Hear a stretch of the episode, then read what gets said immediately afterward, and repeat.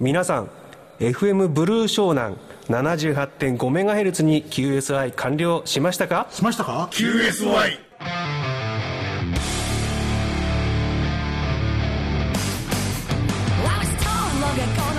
アマチュア無線に QSI がつきもの。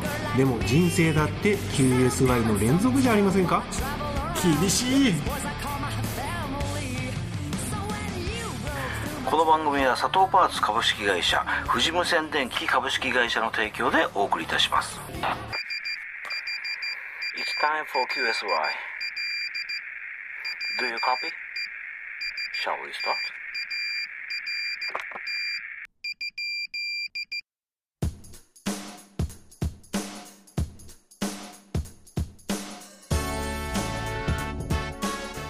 はいこんばんは。JK1 ブラボーアルファノベンバー田中です、そして、えー、J1 オスカーセーラーブラボーの小浜です。はい、11月の3日これ文化の日だったんですけども多分 QRP コンテストっていうのを行われたみたいで私も仕事で出てたんですけど小浜さん QRP 好きでしょ？好きなんですけどね。仕事だったんですよ。いや同じくでしたか。そうでした。か出れなかったですね。出れなかったです。佐藤パーツ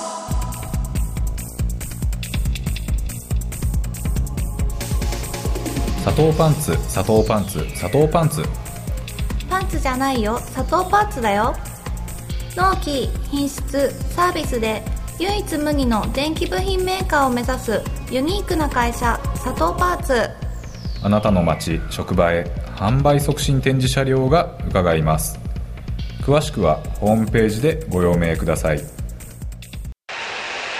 今週の活動報告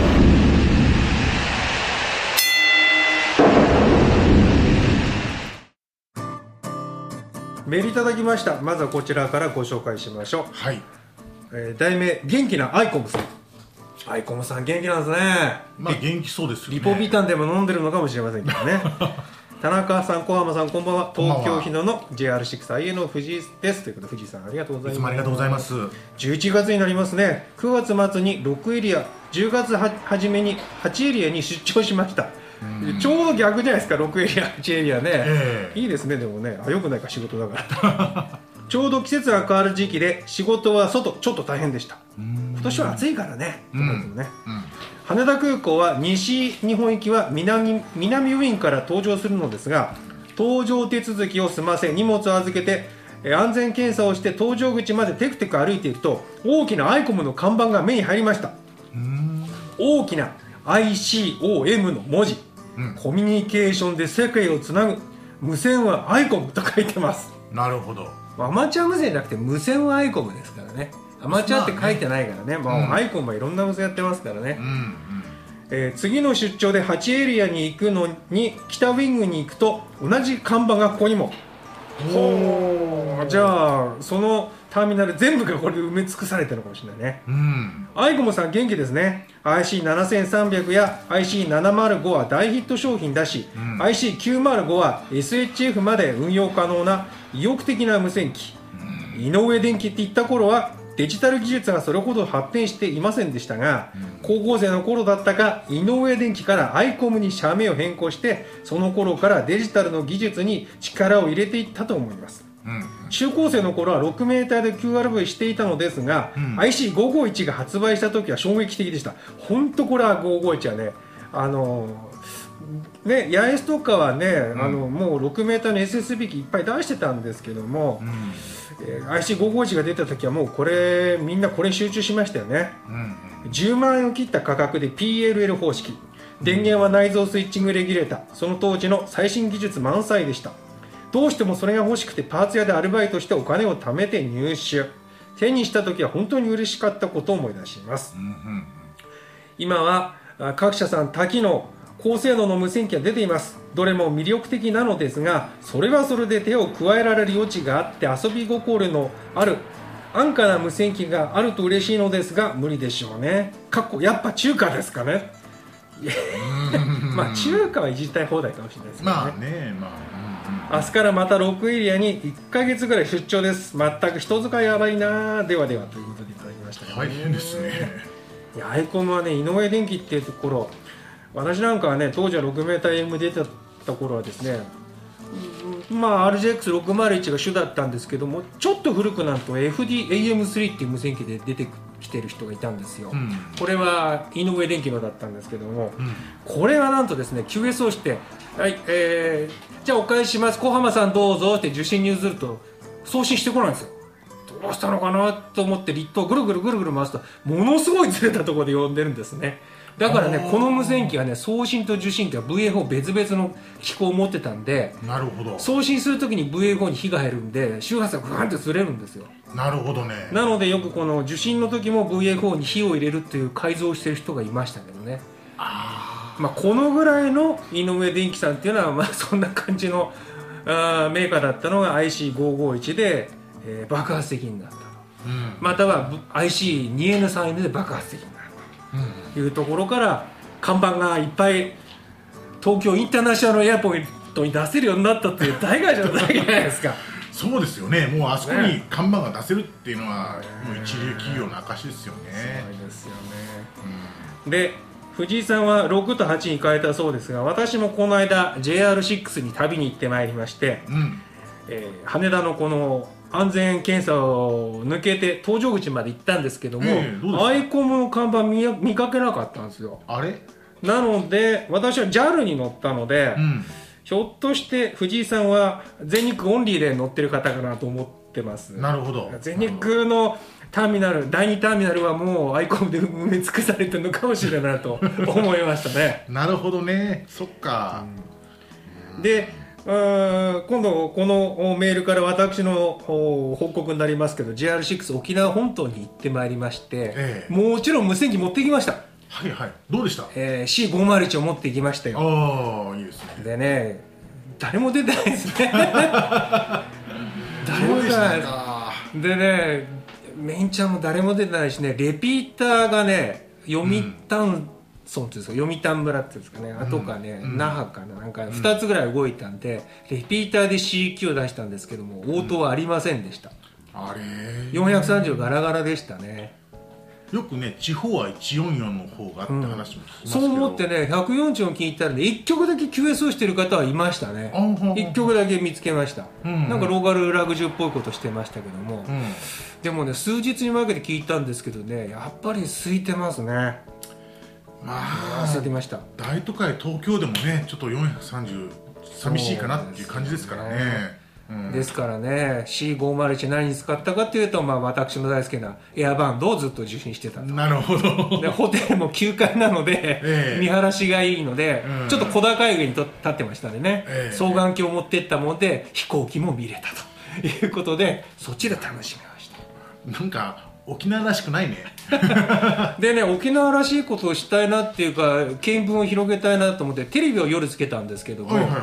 このテレビっていうのはねもうね東京のバラエティ番組そのまま夜は垂れ流しなんですよ。ああそういうだから東京にいようがあの沖縄にいようがなんかそういうバラエティ番組を見て同じなんですよね、うんで感覚がこれ面白くないなって気がしたんででちっちゃいラジオ持ってったんですよ。うんはい。それでね AM とか FM のラジオ聞いてね沖縄の放送局聞いて、こっちの方が全然面白い。あの地元の曲が来ましたしね。なるほど。で FM の場合はコミュニティ FM が結構あの充実してちゃんと番組やってんですよ、うんうん。ちゃんと番組やってんですよ。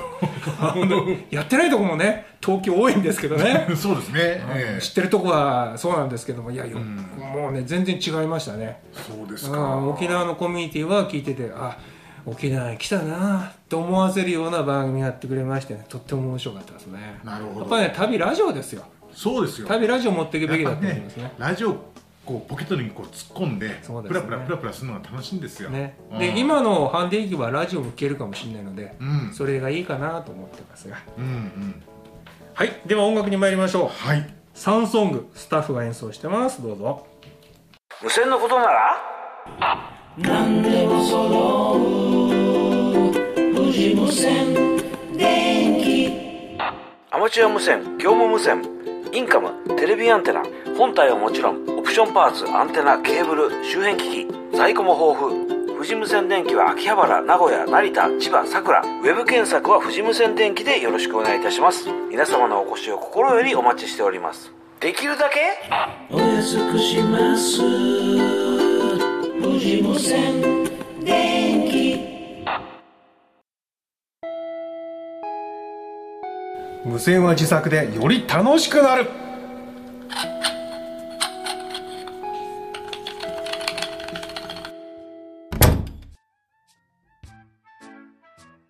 作の時間がやってまいりました。目の前にね今日は珍しくちょっと僕の作ったものを置いてるんですけども。これサイコロですか？前にこの中のあの、えーリン酸化鉄のバッテリーを作りましたって持ってきたんですけども今回それに側を作りました、あのーレーザーでベニエーターをやって切ってでちょっと側を作らないとむき出しだとショートしたり怖いなっていうこともあったんで、なるほどね。こういうふうな囲いを作って。だからこれ丸い穴が開いてるんでこれ4 サイコロの4だから。あそういうことそうかだからサイコロかなサイコロに見えるんですけどね。そう。まああのーちょっと穴開けて中が見えるようにしとかないと、なんかことが起こった時に何がどうなってるか分かんないっていう、だしね充電してる時熱持ったらこれ空気抜きになるしね。あそうそうですそうです。えだからせっかくならこれこっちは4でこっちは3とかこっちは5とか。だけどいっぺんに同じあれで型で抜くんだったらこれですもんね。えまあそうなんですよ。あのなんかねそこ凝っちゃうと絶対設計ミスが。あ の 来ちゃうんですよ。なるほど。そうですか、ええ。まあ、こんなのやりながらとかあと近況報告といえば前、あの自作コンピューター自作 CPU のキットを持ってきたんですけども、あああのあれでしょ？CPU をロジック IC で作るってやつね、ええ。はい。あやってるんですけどねもうハンダの数が尋常じゃないんですよあれ。うんわかります、うん。もうミスするなっていうのはもう絶対無理なんですよ、だけど逆に言ったらそんだけ部品がいっぱいあるものっていうのはうん、どうしてもどっかで違う部品つけちゃったりしますもんね。とうとうしちゃいました。あした？やっぱしちゃいましたか？しちゃいました。あの集合抵抗の1 0キロと1キロ間違ってつけちゃって、でもそれ分かったからよかったじゃないですか。それ動かそうとした段階で分かんなかったら ことが起こりますからこねとが起こるんでね、いやあのねそこの説明書きも全然なんかこうここに部品の何をつけるとは書いてないんですよ、うん。基板にごちゃっと部品が入ってあって、で回路図がついてるんですよ、それだけなんですよ。最近のキットそういうの多いよねあそうですか、うん。なんかな他のキットもそうでしたね。そういうのありましたね。要するに回路図を見ながらうん。部品のあの基板のシルクを見てそこにつけなさいよそれぐらいしか言ってくれないと。ああでも昔のラジオキットとかって例えば R1R2R3 とかって R1 は何かなってこうちゃんと表が書いてあって R1 は1 0キロオンそうですそうそうそうじゃなってたなってた。そういうのがないんですよそうそう今なっててご丁寧に子供向けがハンダ付けしたらそこチェックしましょうねみたいなことも書いてあるわけですよ、うん。ちょっとね敷居が高いというか素人お断り的な感じのキットが多いですよね最近ね。あのね回路図を見てで基板につけろってそれプロの世界なんですよ本当は。そもそもあの基板見ても今あの4層基板とかあるじゃないですか、はいはいはい。そんなねこう抵抗のやつが書かれてもなんかわかんないですよ。正正直。あうん、あでもあのままあ、R2 って書いてあったらその R2 の回路図のところ見たらあこれ何キロオムかっていうことを見見れば分かるにはなってはいるんですけど、いやーもう大変ですよね、本当はだけど部品表通作ってるはずだから部品表つけてくれれば一番いいんですけどね。ねえ。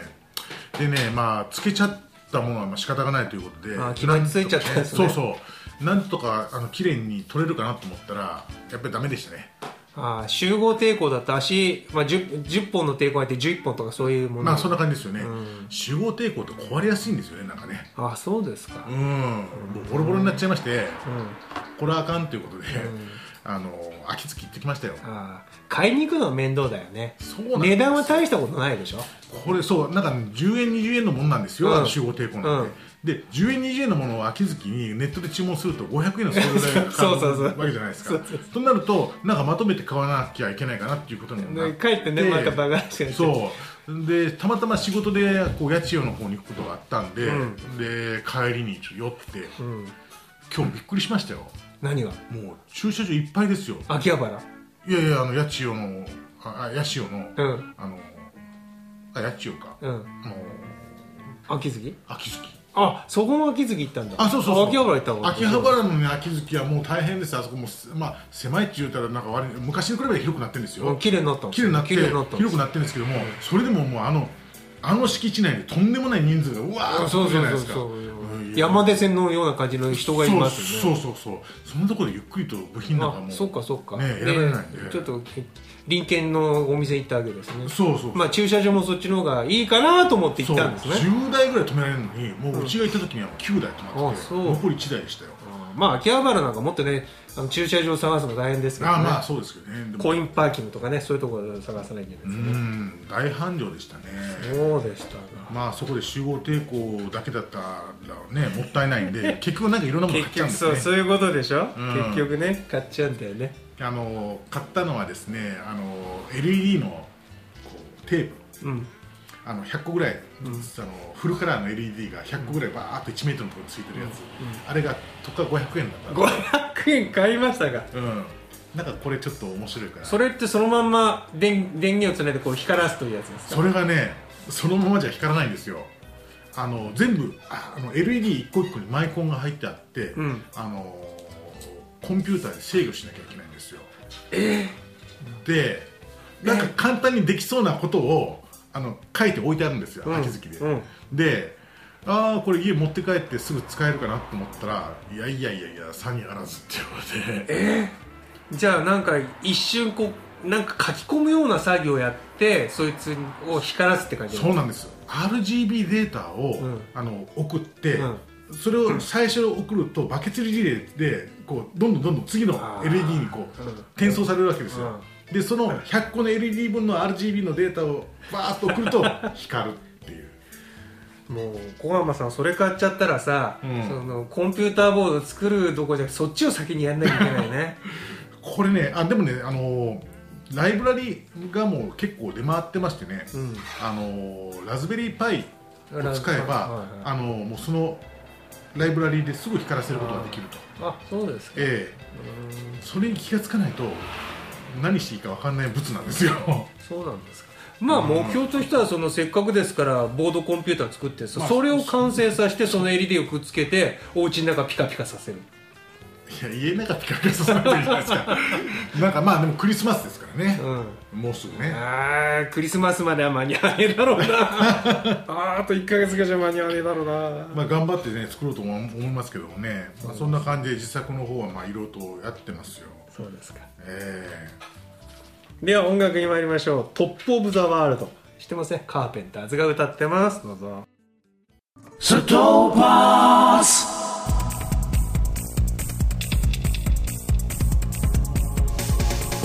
砂糖パンツ砂糖パンツ砂糖パンツ。パンツじゃないよ。砂糖パンツだよ。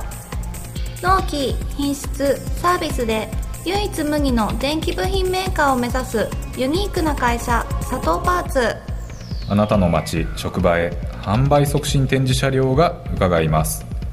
詳しくはホームページでご用命ください。この番組では皆様からのメールを大募集中これから無線を始めてみたいという方からコンテスト参加や DX 通信の話題自作ネタ地域でのアマチュア無線の活動情報などなど何でも結構です。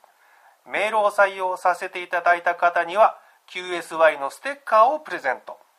メールの宛先は qsy785-yahoo.co.jp あなたの住所氏名をお忘れなく書いてください。さっき JR6 に行ってきたというお話をしたんですけども羽田に行く電車って今あの京浜急行が一番なんか早い感じなんですよね。私京浜急行で行ったんですけどね、ええ。その電車の中あそこ京浜急行って結局京成の電車が走ったりあの都営線の電車が走ったりですね。いろんな車両が走ってるんですけども、うん。うんその広告にですね、QST 病院っていうのがねあった。んです QST っていう給付号はないんですよね調べたらね Q の中給付王はない、ね、QSY はあるんですけど QST っていう給付号はないみたいなんですけども。あのアメリカのアマチュア無線の雑誌の名前で QST っていうのがああったんじゃない QST 誌ですか？あれ QST 誌やったんじゃないかな。あったか。そうだ。でもでも給付号じゃないよね、で QST なんですか QRT 病院じゃなくて。QRT じゃない QRT しちゃう病院って QRT しちゃうったら一番やばいじゃないですか。えなんか一番最後はここに行き着くのかなみたいな病院ではなくて。病病院行ったらね、うん。最後 QRT するために行く病院ってそそういうんじゃない、で QST 病院っていうのをね調べたんですよ、はいはい。はいたらねちゃんとねウィキペディアに出てきましたよね。はいウィキペディアとか出て国立研究開発法人要するに国立ですよね。国立の国立ですよね、えー量子科学研究開発機構附属病院。へえ。放射線かなんかですかね。あ放射線かですかね、なるほど。えーそういう病院らしいですよ。じゃあ、えー、普通の放射線の結構いろんなやばい治療やばい治療やばい治療っておかしいですやばいんですか？高高度な治療をやるところですかねそしたらね。かもしれないですね。ああじゃあある意味もうあれですね。もう人生の QRT に近い人が。そうかもしれないですね。俺こんなこと言っていいのかなってという病院を発見したんでね。えまあ給付号を見るとねえうん。あなんだろうと思うのはこれは佐賀ですね。なんかありそうなって思いますよね普通ね。ね。普通というか、まあ無無線化はね。他の電車乗ってる人ははあと思って見てるだけだと思うんですよね、そんな話題がありましたんでここにあこれ言わなきゃなあ いいあもう言わなきゃなと思って持ってきたんですけどね。なるほど。もう一つはですね前にもお話ししたんですけど立川市の、はい。お自衛隊のおヘリの基地があるんですけどそこで、うんうん。えーイベントがありましてそれに行ってきました。